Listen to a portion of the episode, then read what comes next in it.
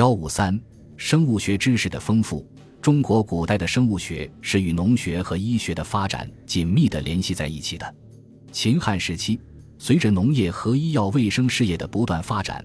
人们对动植物的接触和利用的范围日益扩大，生物学知识也日渐丰富。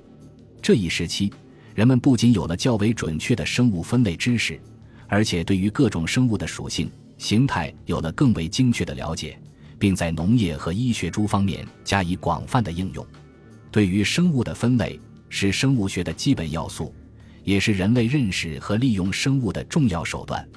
从秦汉时期留下的各种典籍中，可以看出当时人们已对各种动植物有了相当的认识。成书于西汉时期的《尔雅》一书，提供了较为完整的中国古代生物分类知识。《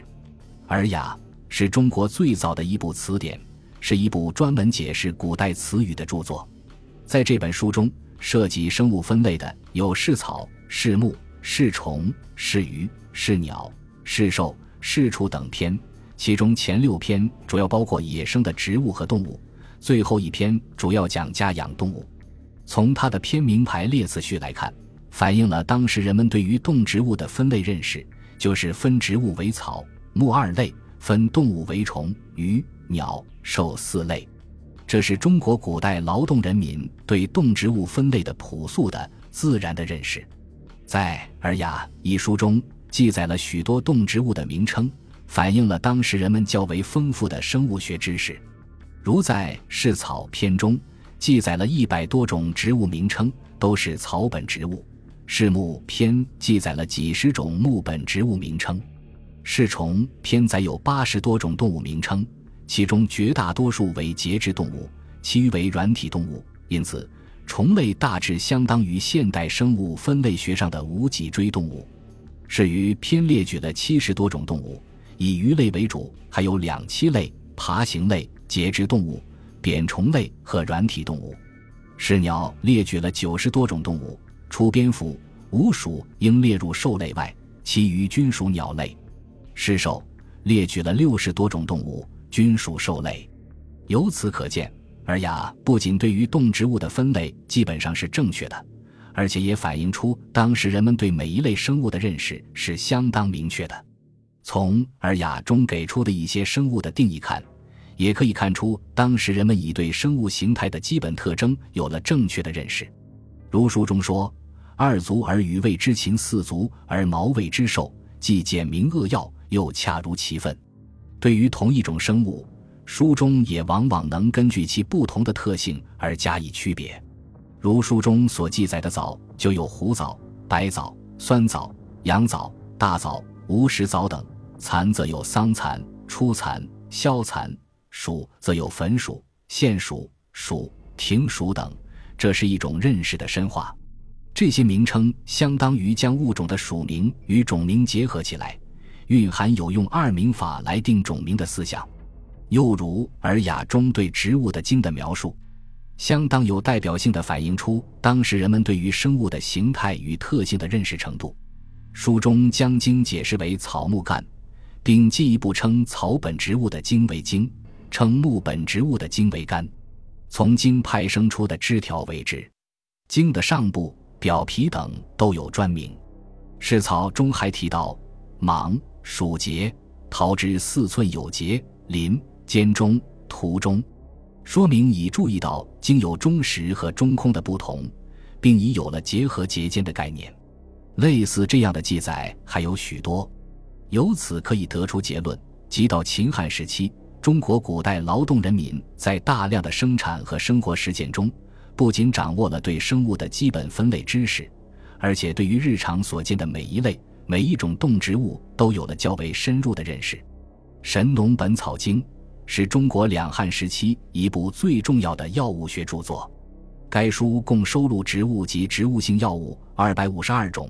动物及动物性药物六十七种，基本上包括了现代中医的常用药物。书中还根据药物的性能和使用目的的不同，将药物分为上、中、下三品。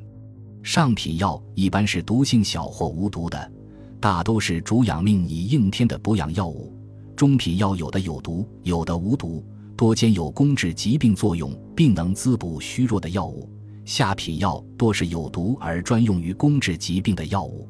这是中国药物学最早的分类法，也是生物学领域的一种分类学说。虽然从动植物分类上看，它较之先秦时期的《礼记》及两汉时的《尔雅》不同，更倾向于人为的分类，而不是自然的分类。但是，由于书中不仅记述了药物的名称，还深入地记载了各种药物的性味、药效、主治乃至产地，因此就其对动植物的认识而言，不论从广度或深度上看，都比先秦时期大大的发展了。人们在从事农业生产时，也大量的接触到各种生物。从现有的文献记载看，两汉时期人们已对作物的栽培与农作物病虫害的防治有了相当的了解。如范胜之书指出，种豆时要灌水，临种沃之，砍三升水；种麻时遇天旱，以流水浇之，数五升。说明要根据天气、土壤等环境情况进行合理灌溉，以保持植物体的水分平衡。该书还介绍了利用雪水处理种子，使稻麦耐寒多时；利用灌溉水控制田间温度，促进稻麻生长。用手磨果实控制户定向生长，以及独特的施用重肥的播种法等一系列方法，这些方法都是改善农作物或园艺作物生态环境的增产措施。《汉书》中还记载了当时人们在蔬菜栽培上的温室栽培法。当时太官园中，冬天能种植葱、韭菜、如，其办法是复以物午，昼夜熬运火，待温气乃生。这种方法虽然只是在个别地方采用，尚未普及，且其技术水平也不及现代农业，但在当时无疑是一项了不起的发明。在古代，农作物的生长常受到各种病虫害的威胁，因此对于各种昆虫及其习性的了解十分必要。两汉时期，一些进步的思想家针对当时流行的天法说。将害虫的繁殖与人事相联系的错误观点进行了有力的驳斥，提出了唯物主义的有说服力的见解。如东汉时期著名思想家王充认为，害虫的繁衍与人事无关，它们与其他的生物一样，也需要一定的食物和气候条件。干香沃味之物，虫常生多，然夫虫之生也，必宜温湿。温湿之气，常在春夏秋冬之气，寒而干燥。虫未曾生，他还注意到昆虫各有自己的生活史，出生有日，死即有月，期尽变化，不常为虫。进而谈到用干孢麦种、竹马粪之浸种和驱赶蝗虫入沟内加以杀灭等方法，就能防治虫害。这种用理性的方法去研究和处理病虫害，无疑具有重要的思想价值。遗传与变异是生物学中两个十分重要的概念。也是自然界中广泛存在的现象。两汉时期，人们在大量的生产和生活实践中，对于生物间的遗传与变异现象也有了一定的认识。如王充在《论衡》中说：“万物因其而生，种类相产，物生自类本种。”这里说的就是物种的遗传性。他还进一步指出：“万物生天地之间，皆以时也。”即万物的生殖和种类的各种特性遗传给后代，都是通过种子时来实现的。如草木生于石河，出土为灾孽，稍生茎叶，成为长短巨细，皆由石河。这就是说，植物的个体发育是从种子开始的。清代的特征可以通过生殖而由种子流传给后代，但不同种类的生物却不能交配和繁殖，因而也不可能有什么遗传。他说：“若夫母马见聘牛，雌雀见雄鸡，不相与合者，异类故也。”